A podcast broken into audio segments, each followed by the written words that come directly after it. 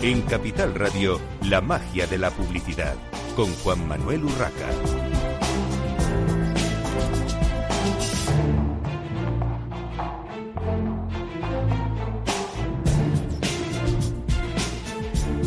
Buenos días, un viernes más a la magia de la publicidad en Capital Radio.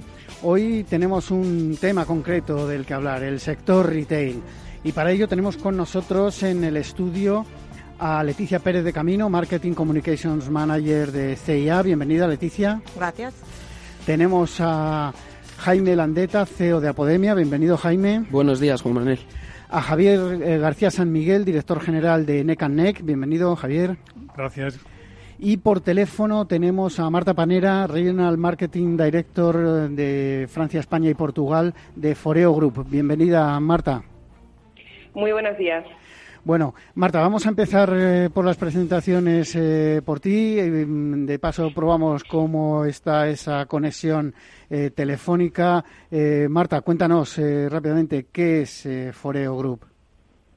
Bueno, pues Foreo es una empresa sueca que comenzó su andadura en el año 2013 y que se engloba dentro de la categoría de Beauty Tech. Es decir, hasta ahora estábamos muy acostumbrados a que la tecnología había llegado a distintos campos, como puede ser el sector de los viajes eh, u otro tipo de industrias, y realmente eh, lo que es el sector belleza, pues eh, estábamos todavía en pañales, como quien dice. Foreo lo que, lo que pertenece, como decía, a la categoría de tecnobelleza o Beauty Tech que es un nombre bastante nuevo, y lo que presenta son dispositivos de cuidado únicamente facial y oral que incorporan distintas tecnologías, algunas de ellas eh, descubiertas por la NASA en su momento, para eh, potenciar no solo ese mejor efecto estético en nuestra piel, sino también conseguir que tengamos una piel más sana. Muy bien, muchas gracias, eh, Marta. Ahora seguimos eh, contigo. Eh, Leticia, cuéntanos, CIA es una marca reconocida, pero cuéntanos un poquito más de su historia y de su presencia en España. Sí, pues CIA es una empresa de moda familiar que tiene 178 años de historia y 36 llevamos en España pues moda para toda la familia y un poco para hombres, mujeres reales eh, de cualquier edad, independientemente, como nosotros decimos, de su talla, edad o figura. Y mm, bueno, eh, muy contentos de estar aquí acompañándonos hoy. Eh, Leticia, ¿cuántos locales tenéis en España? En España ahora mismo 85, trabajamos desde aquí España y Portugal, que tenemos más o menos 110 ahora mismo. Muy bien. Jaime, Jaime Landeta, CEO de Apodemia, cuéntanos qué es Apodemia. Bueno, Apodemia es una marca jovencita, nosotros tenemos seis años de historia y mm, somos una marca de joyería y lifestyle. Eh, nuestra característica principal es eh, el foco que hemos puesto a la compañía. Todos los productos que diseñamos son exclusivos nuestros, se desarrollan en España y mm, el foco es eh, al final eh, generar una cultura de compañía donde el cliente es el verdadero jefe. Entonces, cuando entran en la tienda nos dicen exactamente lo que, lo que quieren, ¿no? Para nosotros es el jefe porque es el que nos paga el sueldo cada vez que, que compran un, un, producto, ¿no? Entonces, eh, la firma desarrolla sus productos a medida que los clientes van pidiendo mes a mes y conseguimos sacar hasta 12 colecciones al año según las inspiraciones que, que vemos en el día a día. Y luego un, una, un, secreto que tenemos, que es una patente de baño blindado en nuestras joyas, desarrollada por un ingeniero eh, de metalurgia, y la calidad del producto eh, da una vida media de 10 años las joyas en las que te puedes bañar en el mar, ponerte productos de cremas, perfumes, lo que quieras, con lo cual, eh, bueno, estamos creciendo muy bien porque el, cliente está muy contento con nosotros. ¿Cuántas tiendas tenéis en España? Acabamos de abrir la número 16, de hecho ayer estuvimos en La Coruña inaugurando la última tienda. ¿Y estáis solo en España? De momento sí, tenemos muchas ganas de dar el salto internacional. Muy bien. Javier, Javier García San Miguel, director general de NEC eh, cuéntanos, ¿qué es NEC Buenos días. NEC es una marca de moda infantil eh, española, 100%, que tiene 25 años de historia y es una moda, digamos, atemporal. Como, carácter fundamental es un, es un clásico renovado eh, y que nos enfocamos en cómo ayudar a las madres y a los padres a vestir a sus hijos con un enfoque absoluto en el servicio y en eh, asesorarles de la mejor forma posible en, ese momento desde antes de nacer, incluso el niño, hasta que llega a los 10, 12 años.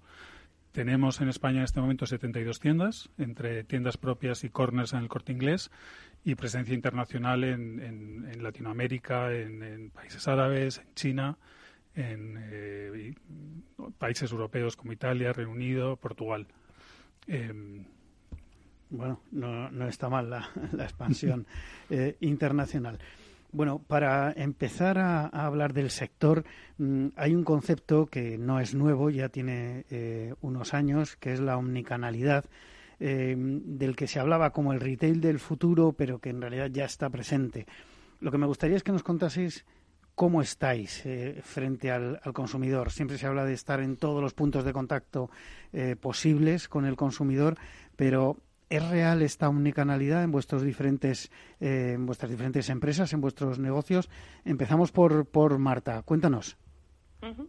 Bueno, pues eh, nosotros nos pasa un poquito como los compañeros que estaban comentando antes, que por un lado tenemos todos nuestros retailers online, también la web de foreo.com, por otro lado tenemos la venta a través de social commerce, especialmente a través de Instagram, y después tenemos toda una red de puntos de distribución offline, eh, pues tanto los puntos en, Douglas, en Sephora, en distintas perfumerías eh, a lo largo de España y también en el corte inglés, donde esos puntos sí que los controlamos directamente nosotros con nuestro personal entonces, yo en este caso, aunque siempre soy muy eh, partidaria de la omnicanalidad y la necesidad realmente de tener una estrategia omnicanal, nosotros estamos en un momento en el que nuestra estrategia está siendo multicanal. ¿Por qué? Porque aunque la marca es una marca, pues em, eh, presente en todo el mundo. Eh, de hecho, bueno, Foreo es la marca, la quinta marca más conocida de belleza en Asia.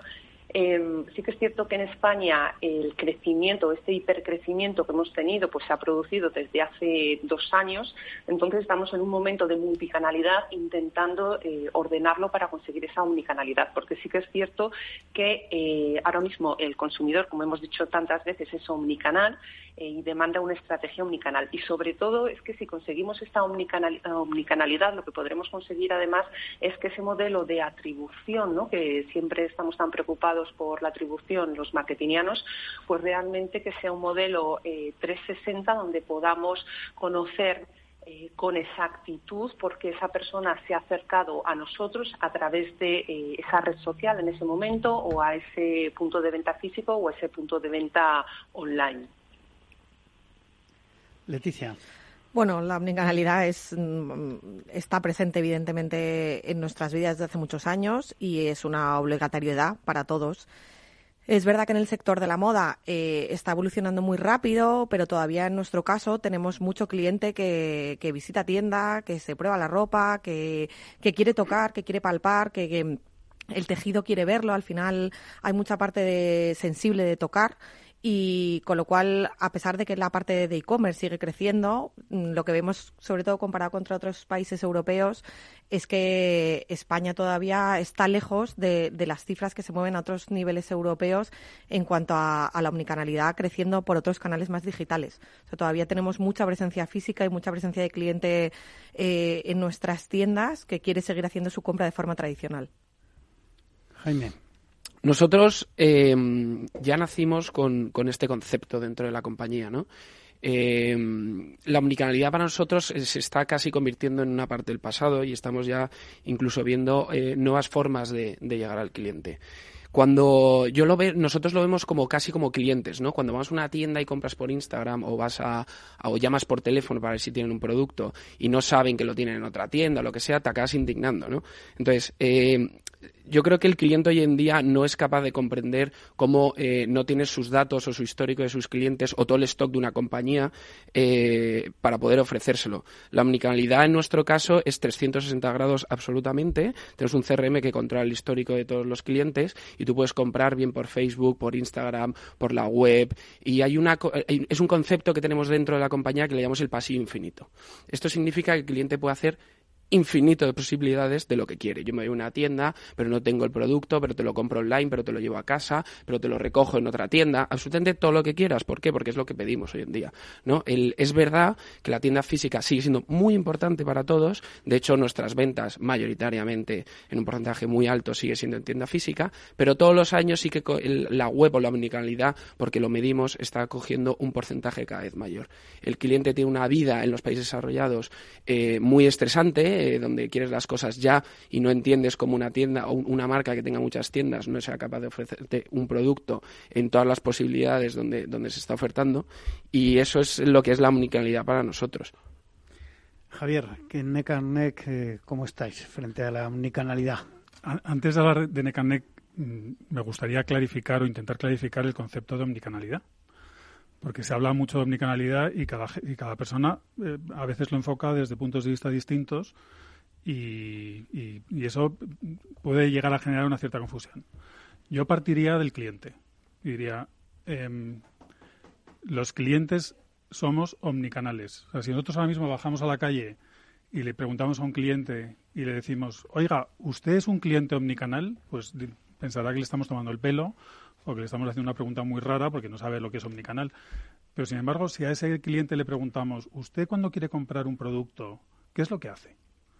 Pues entro en Google, pongo eh, el producto, me salen una serie de opciones donde puedo comprarlo, elijo la mejor opción donde puedo comprarlo, voy en ese momento me dirijo a la tienda online y lo compro o no, o me voy a la tienda física porque lo quiero tocar y lo quiero ver, luego me tomo un tiempecito para decidir eh, si mm, eh, compro ese producto o no, miro recomendaciones, miro otras opciones y finalmente decido si vuelvo a la tienda a comprarlo o lo compro en la tienda online. Eso es ser omnicanal. Digamos que es el comportamiento natural de todos nosotros como clientes. Em, y dejándonos de rollos macabeos. O sea, eh, al final todos nosotros somos clientes omnicanales y no lo sabemos. Y entonces el reto que tiene cualquier empresa es entender que su cliente es omnicanal y tiene que ser capaz de darle el mejor servicio posible porque es lo que el cliente espera. Entonces, em, digamos que hay una capa dentro de la, de la omnicanalidad, que es una, una, capa de filosofía, es quiero hacer esto, o sea, quiero darle el mejor servicio a mi cliente, quiero estar eh, presente de una forma uniforme en absolutamente todos los puntos de contacto y eso tiene que ir apoyado por unos procesos, porque al final hay, un grandísimo trabajo de procesos y un trabajo de tecnología. Tiene que haber una tecnología que soporte esto. Eh, de alguna forma, antes decía Marta, eh, multicanalidad y omnicanalidad. Y es que, claro, ese es el gran paso. La multicanalidad es cuando vendes a través de varios canales, pero no existe conexión entre esos canales. La omnicanalidad es cuando rompes las barreras entre los canales y ya no existe el cliente de tienda física, el cliente de tienda online, sino que es un cliente único que se comporta de la forma que le apetece comportarse. Y además, cada vez se comporta de una forma distinta. No quiere decir que un cliente que una vez se haya comportado de una forma, la siguiente se vaya a comportar de la misma. Por lo tanto, el, el reto de las empresas es estar preparados para que en cualquier momento que este cliente se ponga en contacto con nosotros a través, a través del canal que sea, tengamos unos datos unificados, podamos conocerle, podamos saber su historial, podamos hacer una oferta personalizada y eso ya entra en la parte tecnológica y de procesos. Em, yo diría que en la omnicanalidad es como cuando, cuando se está embarazada, es no se puede ser un poquito omnicanal. O eres omnicanal o no lo eres. Está claro. Bueno, vamos a saltar porque además ha habido ya muchas referencias al tema del e-commerce. Eh, entiendo que todos tenéis e-commerce, ahora nos contaréis, pero me gustaría preguntaros, lanzaros ya la pregunta de qué parte de vuestras ventas, qué porcentaje es a través de e-commerce y qué parte es, eh, digamos, en tienda física. Eh, Marta, no sé si nos oyes. Sí, sí, claro que sí.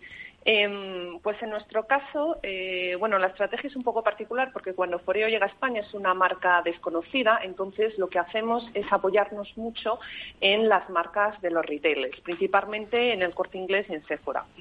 Entonces, ahora mismo nosotros tenemos una, una estrategia que sigue teniendo en cuenta a estos main retailers, pero también tenemos obviamente nuestra web foreo.com. Entonces, uniendo todo lo que serían plataformas externas de comercio electrónico, incluyendo por supuesto a Amazon y las ventas en foreo.com, estamos prácticamente en un 50%, 50%. También porque nuestro público target, bueno, tenemos distintas líneas de producto, pero sí que es cierto que hay un público target al que hemos eh, impactado bastante a través de redes sociales y que es muy afín a la marca. Este público, como todos eh, ya sabéis, eh, es muy afín a la compra online. Entonces, por eso en este momento estamos en un 50%, 50%, eso sí, metiendo en el saco a eh, los retailers online de nuestros partners. Muy bien. ¿El resto cómo estáis, Leticia? Pues nosotros entre un 2 y un 3%. Eh, en online. En online, creciendo cada año y a doble o triple dígito, pero todavía para nosotros sigue representando algo muy pequeño. Es verdad que nos ayuda, sobre todo a lanzar colecciones muy nicho, colecciones pues tipo premamá, o el año pasado lanzamos las colecciones de novia low cost. O sea, te permite ir haciendo y explorando nuevas vías, pero todavía para nosotros, como veis, el, el mundo tradicional sigue siendo el líder indiscutible.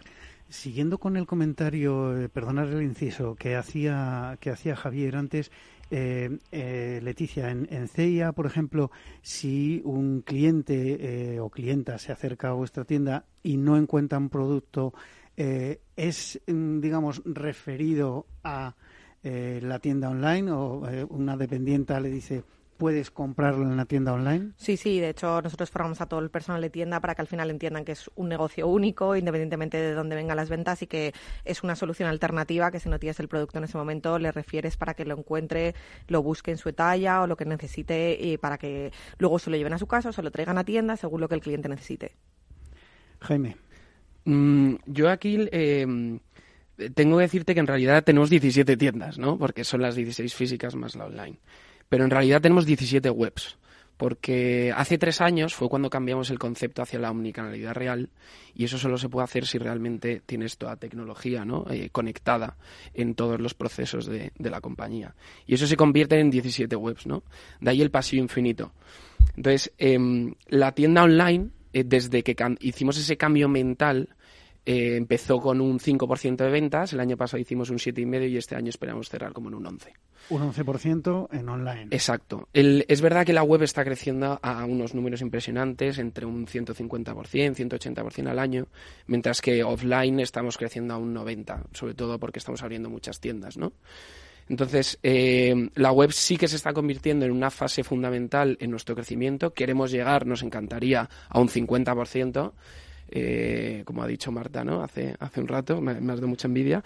Y, bueno, es sobre todo nuestra punta de lanza para los mercados internacionales. Es donde recogemos toda la información necesaria para luego abrir una tienda. Antes eh, podías llegar a abrir 120 tiendas en un mismo país. Hoy en día, gracias a la web y a la omnicanalidad, con abrir yo creo que 50 o 60 tiendas, puedes dar un servicio excelente a tus clientes. Javier, en Neck ¿cómo estáis? En Neck tenemos una venta online muy por encima de la media, es un 17% de las ventas. Y esto está provocado porque el, histórico de, venta online dentro de la compañía, eh, digamos que fue una compañía pionera. Lanzó su venta online en el año 2008. En moda, cualquier marca que lanzase su venta online antes de 2010 es una marca pionera. 2010 es el año de lanzamiento de Zara. Y, a partir de ahí es cuando todas las marcas de moda vieron que era, que era negocio, porque en los años previos em, en moda se pensaba que nunca iba a triunfar. Es una cosa curiosa que no ha pasado tanto tiempo, pero em, era, era en ese momento impensable que alguien comprase online eh, un producto que es necesario probarse para, si queda, para ver si queda bien. Entonces, muchas marcas estaban eh, eh, bastante temerosas o bastante incrédulas con la, con la posibilidad de que ese canal pudiese funcionar.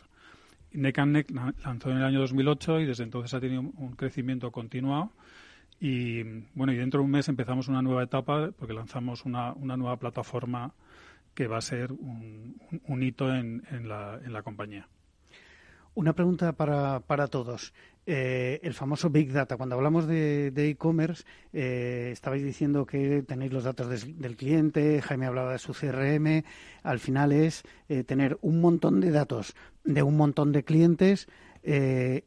conocidos o no, mm, pero al final el que entra en tu tienda y incluso siendo desconocido es un potencial cliente, eh, ¿cómo los manejáis? ¿Los manejáis internamente o tenéis, eh, digamos, recursos externos o agencias que os tratan esos datos?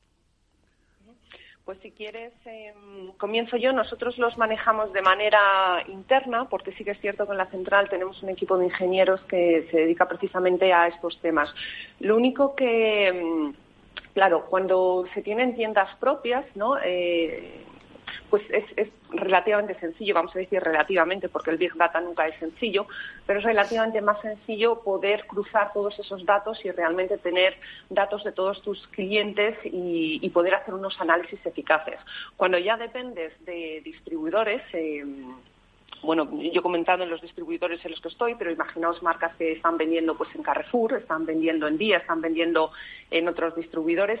Al final eh, hay datos que son suyos, de su propiedad, que, a los que nunca vas a poder tener acceso. Entonces vas a perder un conocimiento de qué es lo que están haciendo consumidores de tu marca cuando están en plataformas o en las tiendas offline de terceros, que, que obviamente estos datos no vamos a poder tener acceso a ellos por lo general, porque no son nuestros, y que supone que estemos perdiendo una información muy valiosa de cómo se comportan nuestros consumidores cuando están en otros entornos fuera de nuestros entornos propios de marca.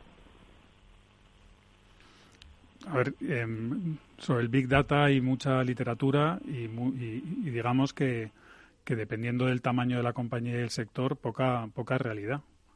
Em, creo que lo más importante es identificar el dato que sea verdaderamente útil y que te sirva para aportar valor a tu cliente.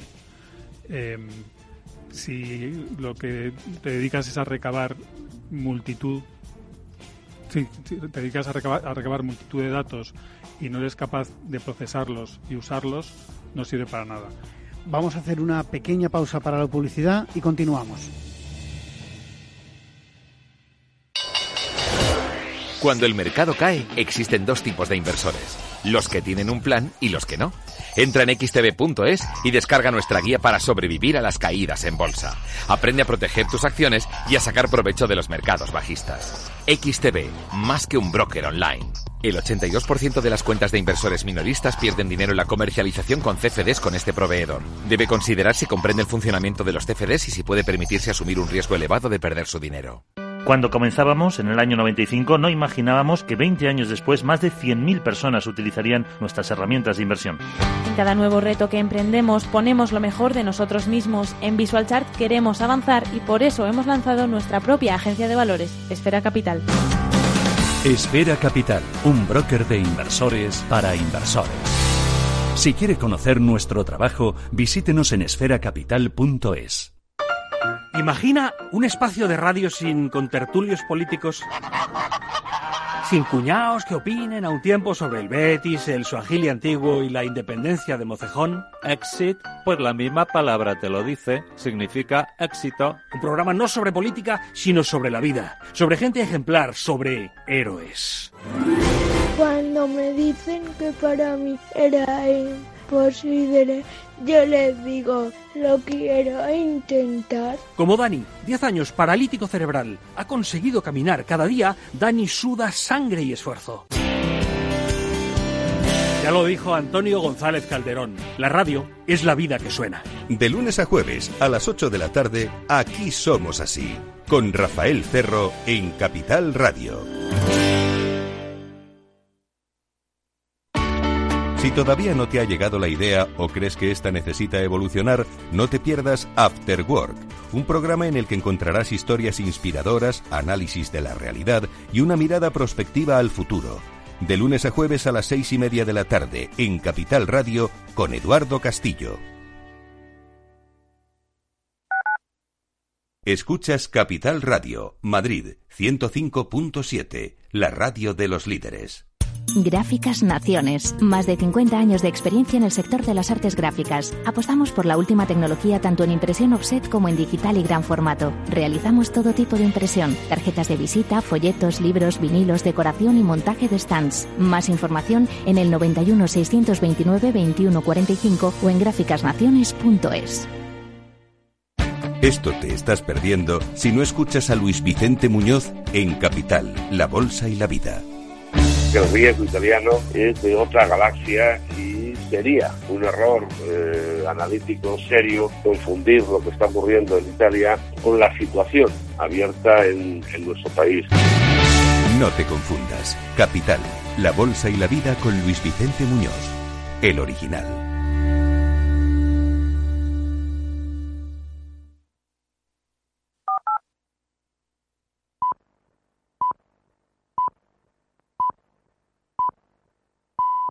La magia de la publicidad con Juan Manuel Urraca.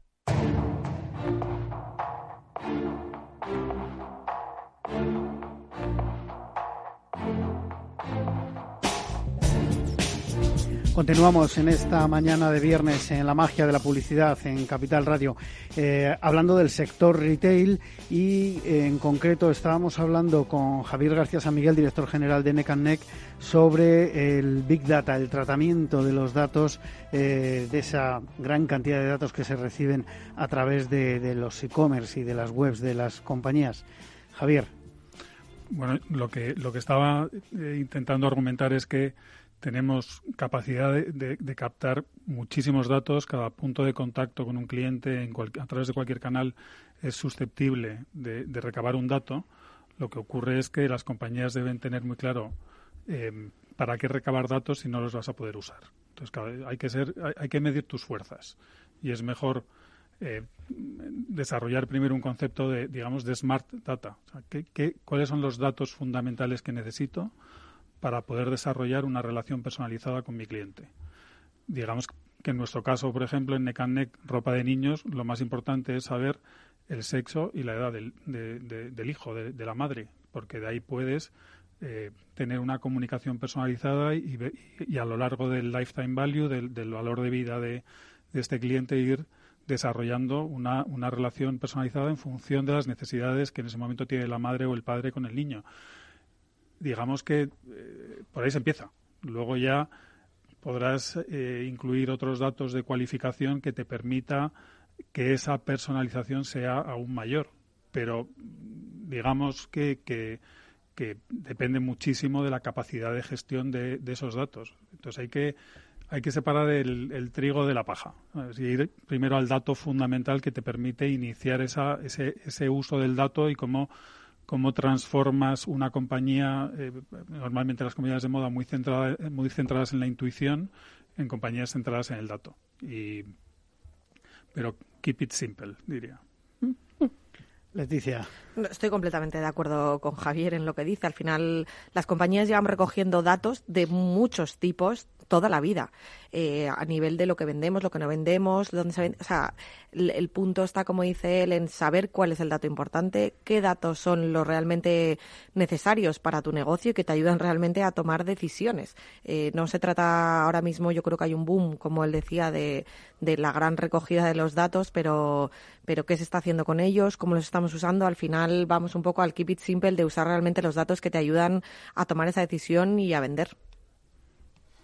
Aquí hay una serie de palabras que yo creo están muy de moda, ¿no? Big Data e inteligencia artificial, ¿no? Y todo el mundo parece que se las usa, su empresa es como más innovadora y más guay.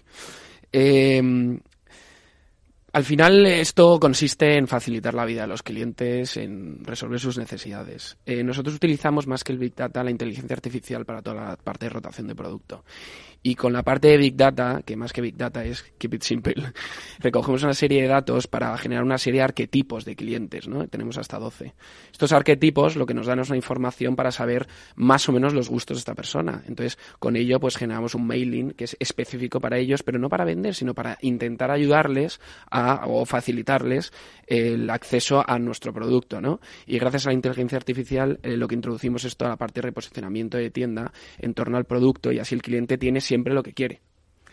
Vamos a seguir, si os parece, ya entrando en herramientas de marketing con eh, el marketing digital eh, y, lógicamente, vamos a hablar de redes sociales, porque no, no, solo porque está de moda, sino porque es una de las herramientas más potentes que estáis utilizando ahora todos los directores de marketing y, por supuesto, como no, del sector retail también.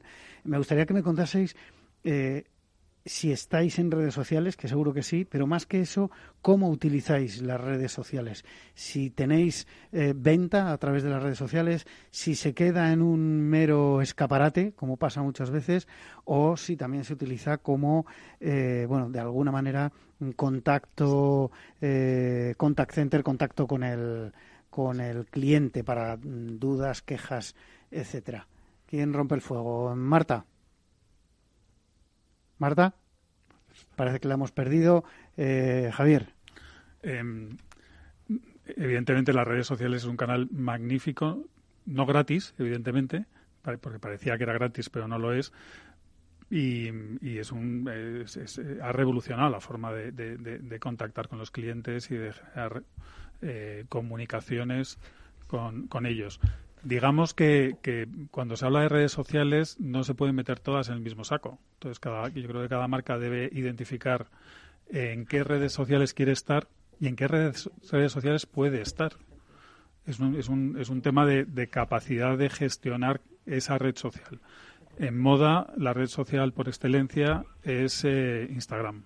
Entonces hay que ser capaz de generar unos contenidos de forma continuada que mantengan un interés sobre la marca Em, y, Instagram es, imagen. Nosotros por el momento no vendemos directamente en Instagram, pero eh, eh, venderemos. Y, creo que tenemos a, Marta. Marta. Sí, sí, os escuchaba, os escuchaba antes. Sí. Em, sí, lo, lo que comentaba era que em, a nosotros, eh, sobre todo Instagram, eh, nos ha dado la posibilidad de explicar directamente al público target cómo funciona nuestro producto, porque al ser un producto completamente distinto, eh, les estamos pidiendo a los consumidores que dejen de, de cuidarse la piel como lo han estado haciendo en los últimos no sé, eh, 100 años, 80 años y que lo hagan con, unos dispositivos tecnológicos, necesitábamos eh, esa prescripción de, personas pues que están habitualmente hablando de sus rutinas de belleza, sus rutinas de lifestyle e incluso también de sus rutinas de moda eh, para explicarlo directamente al público. Entonces, para lo que es el target más joven, nos ha venido muy bien y sí que hemos notado de manera progresiva eh, una mayor visibilidad y, sobre todo, también una conversión directa a ventas. Jaime. Nosotros vamos dirigidos a un cliente entre 25 y 45 años. Este cliente hoy en día es prácticamente nativo de las redes sociales. Si no estás presente ahí, eh, te falta una pata, ¿no? Porque te sienten que, que, no, que no existes. La red social por excelencia obviamente es Instagram, es una red muy visual, genera vídeos y además puedes vender por ella. Eh, creo que hoy en día las redes sociales mm, ya no es ni siquiera algo que suma, es un básico, o sea, resta. Si no estás, estás muerto. Leticia. Un poco en la línea de lo que dicen eh, mis compañeros, desde luego es indispensable estar en el caso de la moda, como decía eh, es visual, te enseña, te da la posibilidad, en nuestro caso, de prácticamente presentar novedades diarias, que en una tienda eso es muy difícil. Aquí te dan una herramienta en la que tú cada día puedes contar algo nuevo, puedes enseñar algo nuevo y puedes enseñar colecciones nuevas, con lo cual es una herramienta indispensable para, para nosotros. Muy asociado a todo el mundo digital y especialmente a las redes sociales está el mundo de los influencers. Eh, por un lado, influencers digitales, yo quiero separarlo evidentemente del uso de las, de las celebrities para, para eventos y demás. Eh, ¿Estáis utilizando influencers en vuestra estrategia de comunicación? Y si los usáis, ¿quién los elige? ¿Cómo los elegís? ¿Vosotros directamente pasáis la responsabilidad a una agencia? Eh, ¿Cómo estáis haciendo? Bueno, empezado, eh, nosotros usamos y las elegimos nosotros. Al final es verdad que también se ha sofisticado eh, todo, todo este mundo de las influencers. Hay herramientas que evidentemente te ayudan a identificar si son las correctas para tu perfil, para tu target, para tu objetivo, para el tipo de campaña que buscas, de manera que al final se haya profesionalizado también esa selección, cuánto se le remunera, cómo se le remunera, que al final había como un bueno, pues un vacío.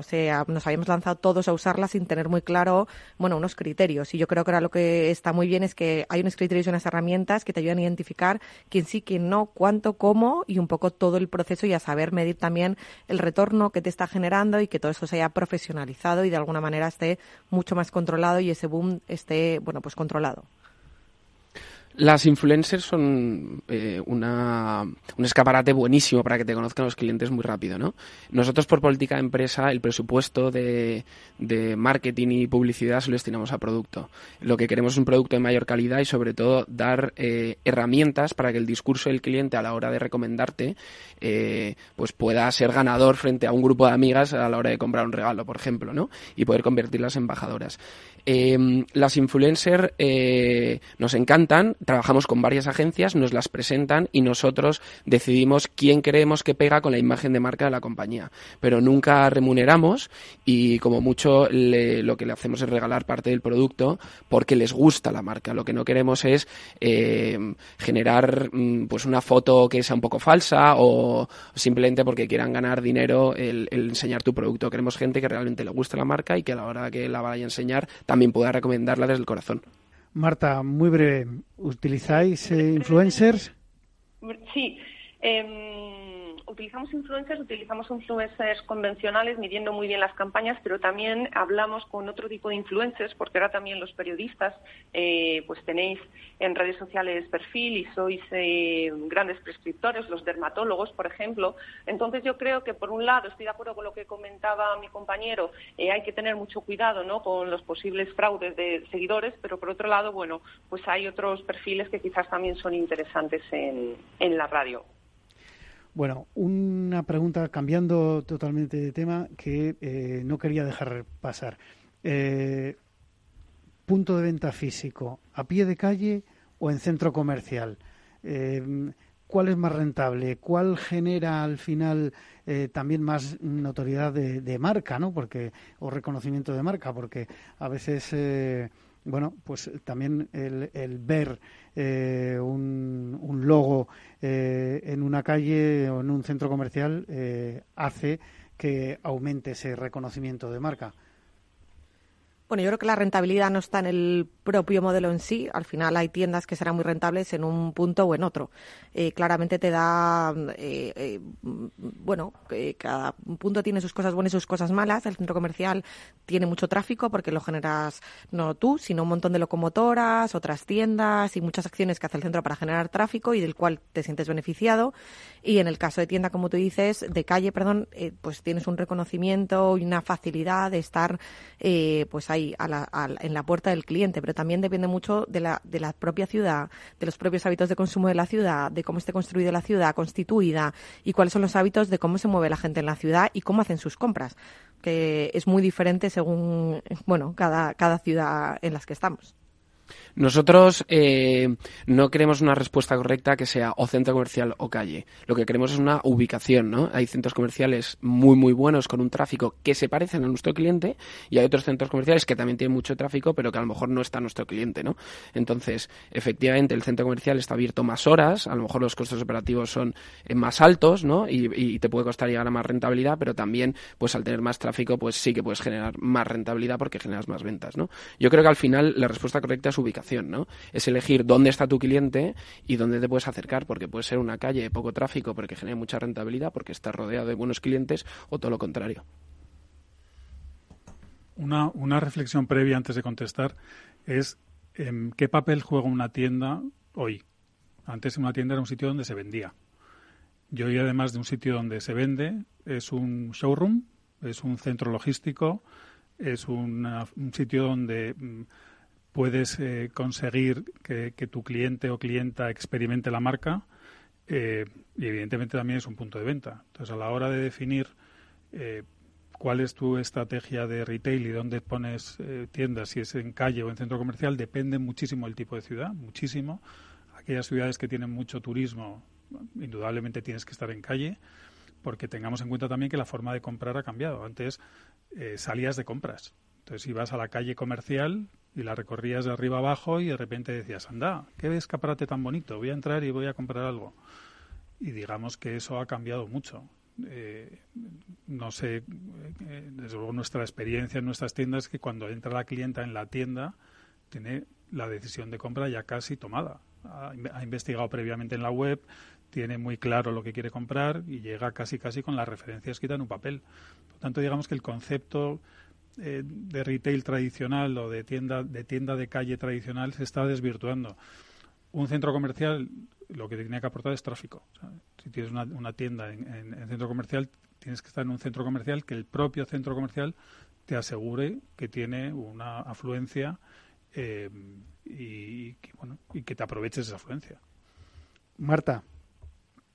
Bueno, compañeros, em, yo estoy de acuerdo con lo que comentabais del, target. No es tanto eh, centro comercial, tienda, sino saber dónde está tu target y saber también qué es lo que quieres hacer eh, con esa tienda. Si, si es eh, un showroom, si lo que quieres es ganar visibilidad, si es un emplazamiento de marketing o si lo que quieres es performance. Eh, yo, Juan, mm, lo siento, pero me voy a tener que, ir. Eh, Te excusamos.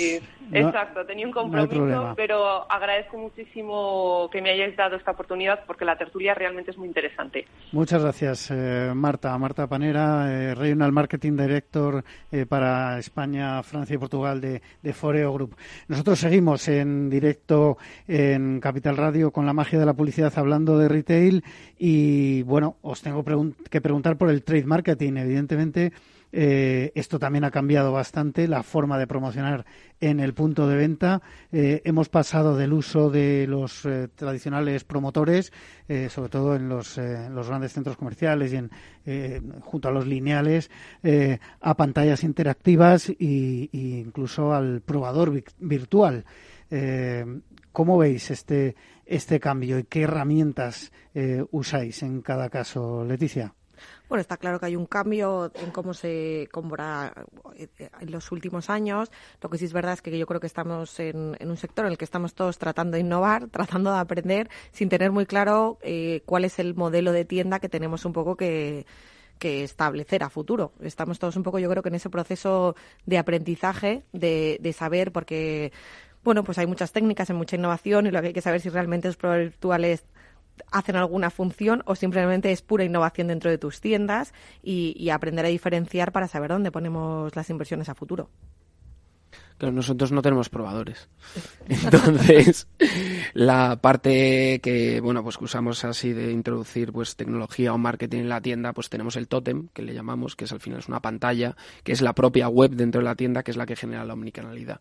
Entonces, cuando no encuentras tu producto en la tienda, te vas a, a nuestro tótem y te dice exactamente dónde lo tienes y eliges el infinito de posibilidades de qué es lo que quieres hacer con él, ¿no? Luego, el, eh, más que trade marketing, eh, para nosotros es muy importante recoger la información que habla el cliente, ¿no? Entonces sí que generamos un footfall que es semanal donde el cliente dice lo que piensa y se analiza todas las semanas y cuando encontramos un pequeño foco que se repite en varias tiendas, eso se desarrolla sí o sí. Un pequeño ejemplo que hicimos una vez, que a mí me encanta contar, es vino una vez un cliente y nos dijo, oye, que yo quiero un pendiente. Y los pendientes se venden en pares, ¿no? Es muy complicado porque los costes son en pares, todo el proceso, la logística y tal. Y nos lo pidieron varios y dijimos, esto es, hay que hacerlo. Entonces al final el marketing no es tanto... Eh, generar pues eh, un algo súper innovador del probador que te cambia el color de, la ropa, sino es escuchar de verdad y eso trasladarlo a venta. Nosotros ahora el producto que más vendemos los pendientes, entre otras cosas, porque vendemos uno suelto. Y es algo que no hace prácticamente ninguna joyería del mundo porque te, te despareja todos los pendientes. Pues ya tenemos todo el proceso para recoger, emparejar y, volver a dárselo al cliente.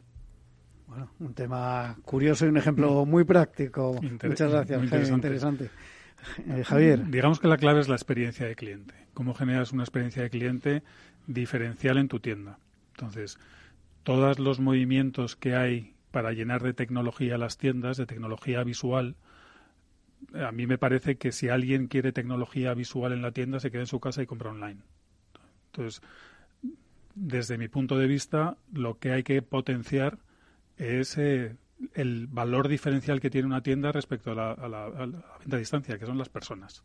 lo más importante que tiene una tienda en ese eh, desarrollo de una experiencia diferente es que la persona que esté sea una experta en el producto, esté absolutamente motivada, sea una embajadora de la marca o un embajador de la marca y que tenga las herramientas probablemente ocultas que le permitan personalizar la relación. Por ejemplo, si una clienta o un cliente ha entrado en la web en su casa y ha dejado determinados eh, artículos en el carrito o de la compra sin, sin, acabar la compra o en favoritos, debemos ser capaces de que esa información fluya a la tienda que seamos capaces de identificar a esa clienta cuando entra en la tienda, bien porque la conocen personalmente o porque desarrollamos algún, algún proceso de identificación y que la asesora sepa qué cosas le puede vender porque ya las ha elegido la clienta y las ha dejado en su carrito. Y para mí eso es trade marketing. Va mucho más allá de colocar una pantalla o de colocar un, yo que sé, un luminoso. Es utilizar la tecnología para personalizar la relación en tienda física.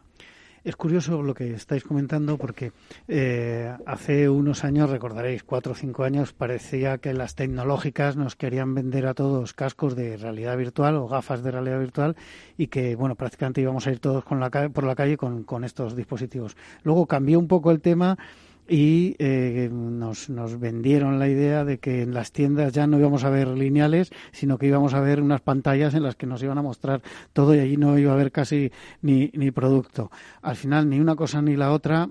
Hay desarrollos, por supuesto, muy, muy innovadores e interesantes, pero yo creo que al ser humano le sigue gustando ver, tocar, y elegir un color incluso eh, sin, sin, pantalla por delante, viendo el, el, producto delante, tocando una tela, un, un pendiente, un reloj o, o, lo que sea, ¿no? Y, tener una relación personal. Al final somos seres emocionales y lo que nos gusta es tener un trato con alguien que nos ayude, nos explique, nos asesore. Y ese es un valor que la tienda física no puede perder. De hecho, lo que deberíamos mentalizarnos los retailers es que em, normalmente las, posiciones de, de, la gente que trabaja en tienda en muchas ocasiones han sido posiciones mal remuneradas, con mucha rotación. Tenemos que mentalizarnos de que es la persona de cara al cliente o a la clienta. Es el máximo representante en ese momento de la marca y tiene que ser una persona motivada, entrenada, con capacidad de asesoramiento y ese es la imagen de la marca. Puede cargarse inversiones millonarias de publicidad, se las puede cargar esa persona por no tener la motivación suficiente para estar desarrollando ese, esa, esa labor. No, completamente. Un poco lo que dices tú eh, es que nosotros hace años hicimos un estudio sobre el tema de los tejidos. Decían que lo primero era ver y lo segundo tocar. Y tocando sabías si el producto lo querías o no lo querías. Eso no te lo ofrece ninguna web para ese acercamiento a tu producto y saber si te gusta o no te gusta. Y luego, por otro lado, nosotros es verdad que trabajamos muchísimo la formación a, eh, en punto de venta porque es el realmente dentro de este eh, proceso que sigue el consumidor es el punto final, es donde se toma la decisión, es donde la persona que asesora es la que le ayuda. Y no nos olvidemos que hay mucha gente que busca asesoramiento y que busca que alguien le ayude, que busca que alguien le aconseje o que le ayude a buscar dentro de una tienda, porque hay mucha gente que realmente, hay otros muchos que cuando te preguntan te esquivas un poco, pero hay muchísima gente que realmente busca ese trato personalizado. ¿Creéis que ha cambiado la, tendencia? Porque mm, todos recordaremos, y no hace tantos años, entrar en ciertas, ciertos em, ciertas cadenas de, tiendas en las que prácticamente el personal era colocador de, producto o recogedor de lo que se había caído por el suelo y estaba desordenado, pero no querían ni hablar con el cliente. A mí me ha pasado, me imagino que a todos aquí, entrar en una tienda y que ibas a preguntar algo te decían no. Yo, yo recojo pantalones. Si quiere usted un pantalón, búsquese la vida. Prácticamente, exagerando un poquito, era, era así. ¿Creéis que ha cambiado entonces esa tendencia?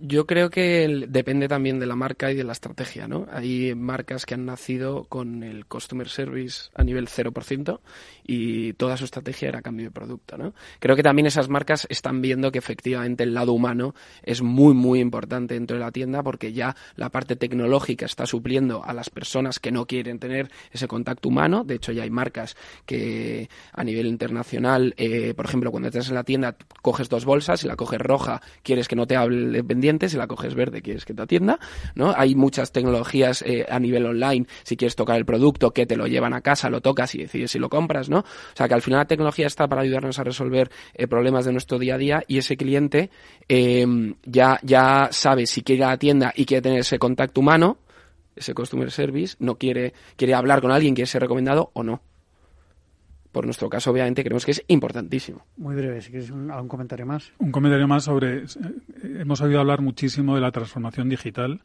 y, los, primeros movimientos alrededor de la transformación digital trataban de cómo incorporar tecnología y cómo cada vez más y en todos los foros, cuando se habla de transformación digital, se habla de transformación cultural. no, hay, no hay un posible cambio a un modelo digital si previamente no hay un cambio cultural de, la gente que trabaja en la compañía.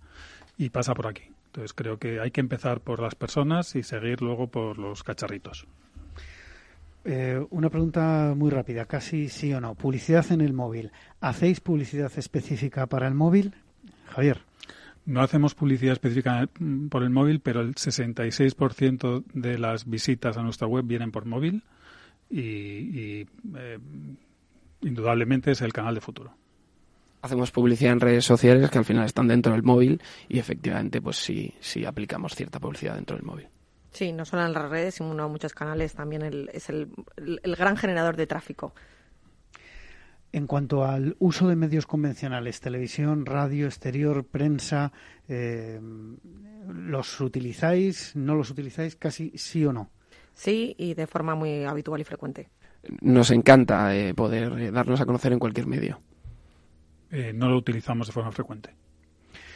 Bueno, pues creo que queda un minuto, menos de un minuto, eh, mix de medios, eh, más eh, televisión o medios convencionales o más digital. ¿Dónde empleáis? En nuestro caso todavía mucho más televisión. Apodemia, por tema de presupuestos, mucho más digitales. Y nosotros más digital. Más digital. Bueno, pues hemos despedido ya a Marta Panera de Foreo Group. Despido ya, es hasta donde ha dado de sí hoy nuestro programa a mm, Leticia Pérez eh, de Camino, Marketing Communications Manager de eh, CIA, a Javier García San Miguel, eh, director general de NEC y a Javier Landeta, CEO de Apodemia. Y a todos ustedes les espero el próximo viernes en La Magia de la Publicidad en Capital Radio. Les habla Juan Manuel Urraca.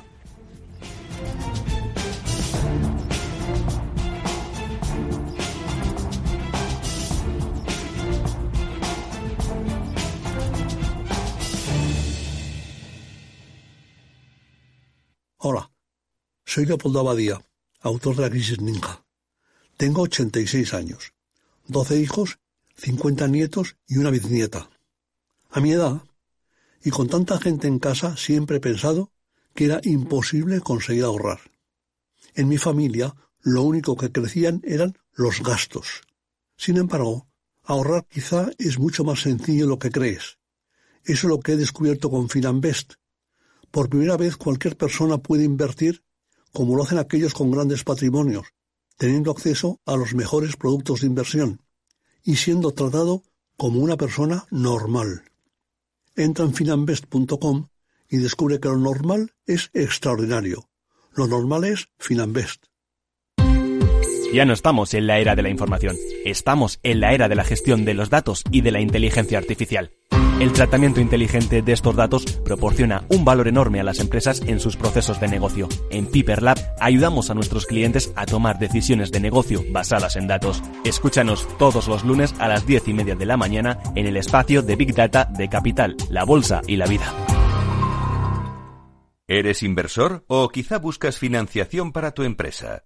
Capital Radio te ofrece a diario espacios para conectar con las mejores ideas de emprendedores innovadores. Escucha a Eduardo Castillo en After Work, a Laura Blanco con Financia tu Pyme, a Luis Vicente Muñoz con Mentoring o el programa del Private Equity. Tanto si buscas dinero como si buscas dónde invertirlo, encuentra con quién hacerlo en Capital Radio. Capital Radio Madrid 105.7. Si te gusta la cocina gallega de siempre, en el Mesón Gallego 1 y el Mesón Gallego 2 encontrarás los mejores pescados y mariscos de las costas junto a recetas de la Galicia interior, además de las carnes de Sanabria y los mejores embutidos de Zamora y nuestra terraza. Te esperamos en la calle Muller 35, teléfono 91 579 3623 y en la Plaza de la Remonta 13, teléfono 91 579 0769. Una recomendación del programa gastronómico Mesa y Descanso. Hablar de mentoring es... Juanjo Valle Inclán Bustamante, mentor y responsable de personas y valores en Mediapost. Mentoring es una relación entre personas, con todo lo que ello implica. Supone compartir, ayudar, confiar, respetar, estimular. En el mentoring hay experiencia y aprendizaje y se basa en el compromiso, en la coherencia. Un programa de radio realizado en colaboración con la Red de Mentoring de España. Todos los lunes a las 10 de la mañana en Capital, La Bolsa y la Vida, con Luis Vicente Muñoz y Julio Rodríguez. Puedes escuchar las mejores experiencias de mentoring en podcast. Decenas de personas las comparten contigo en la web de Capital Radio. Disfruta de la mejor cocina gallega en Montes de Galicia. Todo un clásico moderno en el barrio de Salamanca. Disfruta de la variada dieta atlántica, de las mejores carnes y pescados tratados con respeto y transparencia y regados con una de las mejores bodegas de la zona. En grupo, en familia o en pareja, Montes de Galicia te ofrece el espacio perfecto en cada ocasión. Los robots escuchamos Capital Radio. Es la radio más innovadora. Oímos a Saragot con Luis Vicente Muñoz. Ahí le has dado. Esto es Capital Radio. Di que nos escuchas. Capital Radio. Siente la economía.